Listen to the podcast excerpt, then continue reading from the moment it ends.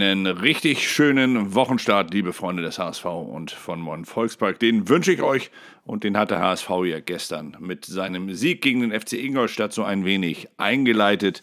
Wobei man natürlich immer aufpassen muss, dass man hier nichts überbewertet, denn manchmal geht das alles doch sehr, sehr schnell. Da werden über Monate Sinnbilder für die stockende und teilweise auch als rückläufig bezeichnete Entwicklung beim HSV gesucht und beschrieben.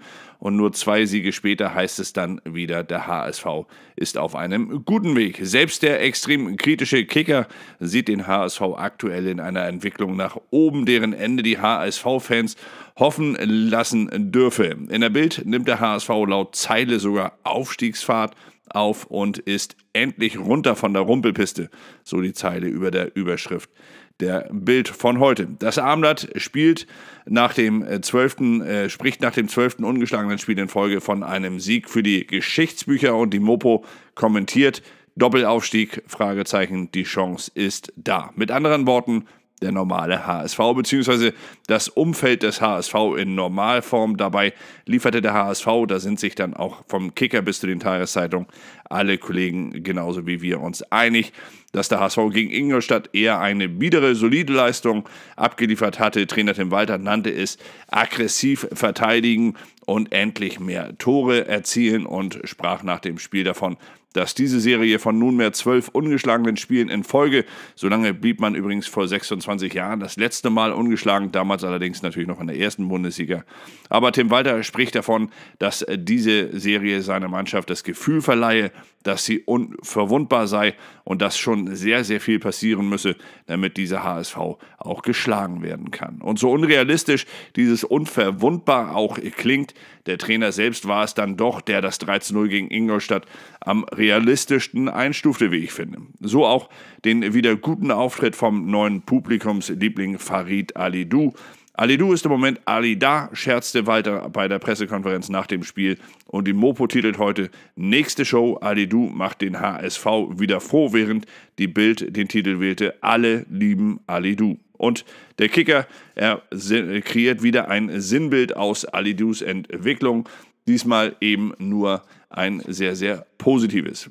Wieder ist es auch in diesem Fall Tim Walter, der das vor Freude und Lob platzende Umfeld ein wenig einfängt, indem er Ali Dus grundsätzlich seine Leistung grundsätzlich lobt, aber auch hinterher schmeißt, dass das umworbene 20-jährige Talent noch deutlich konsequenter werden müsse und noch mehr Verantwortung übernehmen solle im Team. Letzteres sehe ich ehrlich gesagt noch nicht. Das sehe ich eher als hemmend und falsch.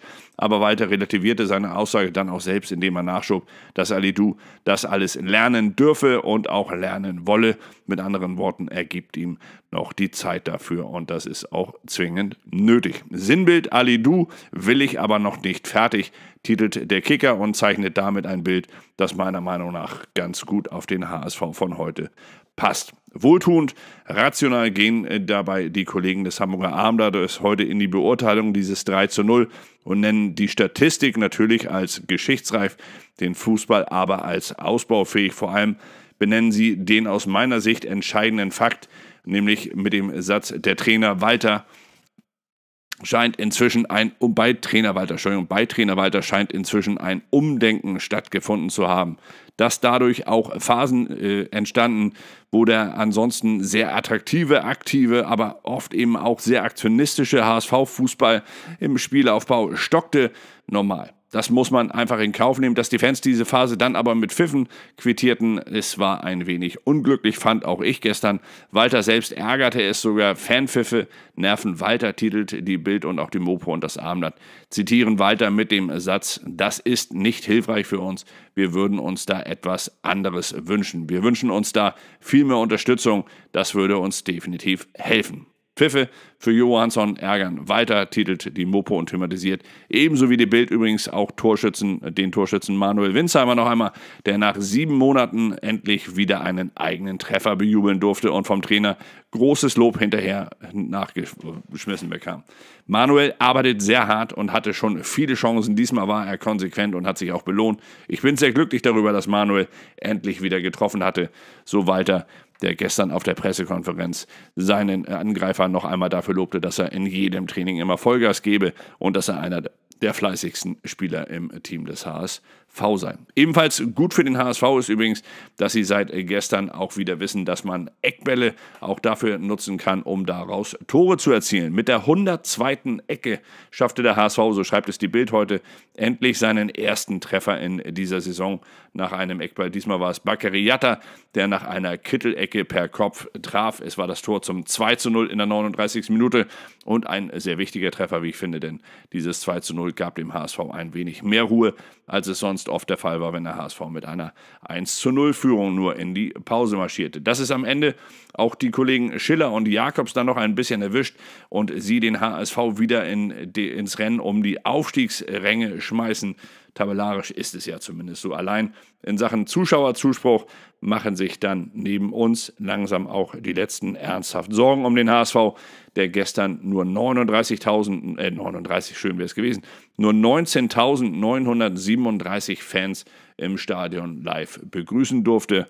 Auch hier muss man sich langsam Gedanken machen, woran das liegt. Ob das alles allein Corona-bedingt ist, das mag ich zu bezweifeln. Das bezweifeln alle, glaube ich sogar. Hier muss natürlich dann auch in den nächsten Wochen wieder etwas passieren.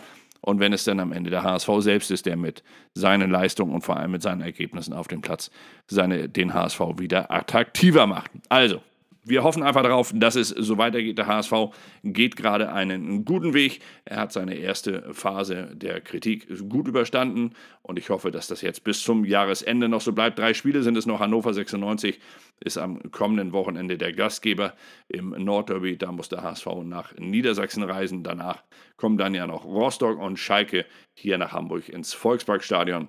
Und es wäre doch schön, wenn der HSV seine Serie von zwölf ungeschlagenen Spielen in Folge auf 15 erweitern kann. Schön wäre es, vor allem dann, wenn der HSV daraus auch ein paar Siege zieht, so wie gestern und am Wochenende zuvor gegen Regensburg.